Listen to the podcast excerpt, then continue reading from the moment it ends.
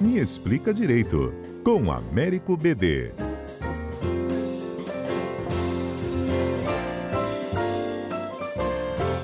Ei, BD, bom dia. Bom dia, Fernanda. Bom dia, ouvinte. Essa turma animada aqui do estúdio me contou que tem um tal de um jogo do tigrinho rolando por aí. É um tal então, game cheio de influenciadores fazendo propaganda, só que me parece que deu ruim, né? Então, Fernanda, exato. A situação é a nossa é, legislação penal ainda prevê a contravenção penal de jogo de azar. Então é crime, é contravenção. Né? A diferença de crime para contravenção é que a contravenção é um crime menor. A contravenção normalmente é uma pena muito inferior, não tem pena de reclusão, às vezes é só multa. E a caracterização no Brasil é porque é, quando o jogo depende exclusivamente da sorte. Então essa é a diferença, por exemplo, por uma questão de aposta esportiva, que não é só uma questão de sorte, é uma questão que interfere também conhecimentos sobre as pessoas que estão disputando aquele jogo. Uhum. Então, por isso que é, é, que se fazer essa distinção entre aquele tipo de aposta que tem uma característica específica do que é meramente pura sorte. Então, esse jogo, eu não conheço o jogo, mas pelo que eu vi na reportagem, é um jogo totalmente aleatório, de sorte.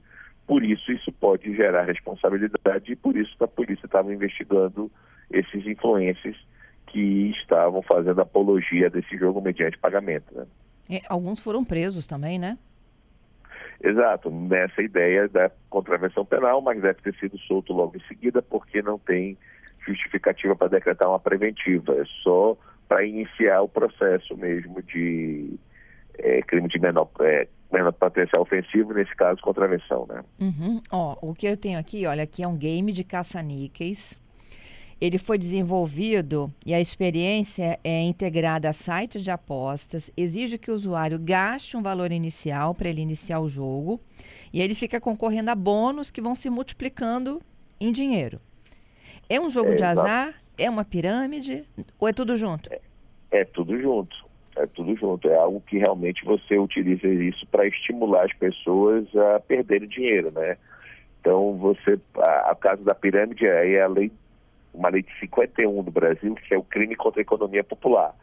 E aí é crime mesmo, quando você faz aquela, esse tipo de atividade em que, evidentemente, alguém vai perder para que outro ganhe sem nenhuma prestação de serviço, sem absolutamente nada, é só ingressar. Então, isso, isso pode configurar, sim, crime e está previsto na lei contra a economia popular. Uhum. E como você falou, o Brasil, por enquanto, tem projetos de lei, mas nós não temos cassinos legalizados. Então, se o jogo de fato emula, copia um cassino, aí não tem muita discussão, você vê claramente que é uma atividade proibida dentro da nossa legislação. É o único jogo é legalizado é a loteria, né? Sim, a loteria é diferente, porque a loteria, a legislação não só prevê, como prevê destinação de parte do que se paga da loteria. Então, assim, o valor do prêmio da loteria não é integral para o apostador que vence a loteria. Uma parte do prêmio vai para a Seguridade Social, uma parte do prêmio vai ser destinada a obras públicas. Há toda uma previsão de destinação de parte da arrecadação do, do prêmio da loteria também em finalidade pública. Então, a própria lei fez uma exceção a esse tipo de jogo, que sim, evidentemente, é um jogo que depende só da sorte da pessoa mas não é, não, é, não enquadra porque é explorado pelo próprio Estado. Entendido. E, e, muito se discute sobre isso, né? De legalizar o cassino, legalizar o bicho, entre outras coisas mais. É verdade, é uma discussão muito grande de paternalismo estatal, se a gente deve continuar proibindo as pessoas de jogarem ou se há a possibilidade dessa liberação ser algo positivo com arrecadação de impostos, com outro tipo de atividade que a gente vai eventualmente o Estado possa arrecadar a partir disso. Então, há, há, toda uma discussão. Alguns países liberam com restrição, outros liberam plenamente. É uma questão de opção. O Rio de Janeiro já teve cassinos nos anos 30. Então, assim, é uma atividade que a sociedade que tem que decidir se deve ou não deve, sabendo que qualquer uma das duas escolhas tem vantagem e desvantagem. Nenhuma das duas escolhas é, é, é simplesmente só um caminho perfeito sem consequências negativas. Pois é, aí a história dos influencers, né? Eles eram falsos vencedores, exibiam luxo e, na verdade, eles faziam parte do esquema de apostas para iludir as futuras vítimas. Mas, além dos influencers, aquele que entrou, mesmo que iludido, ele também não é um jogador, então, de algo ilegal?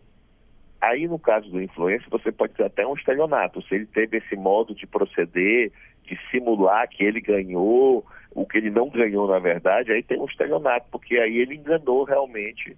E aí, para mim, já tem até um outro, um crime mesmo, além da contravenção, porque você não pode, é, qualquer fraude que alguém se beneficie economicamente e outra pessoa tenha prejuízos, configura o tipo de um 71 né? E é por isso que as pessoas se de 171 para o malandro, porque é o, é o, artigo do Código Penal para o estelionato. Então, se os influencers fizeram isso, eles não são influencers, eles são estelionatários. É outra, você não pode fazer esse tipo de falsidade para enganar as pessoas.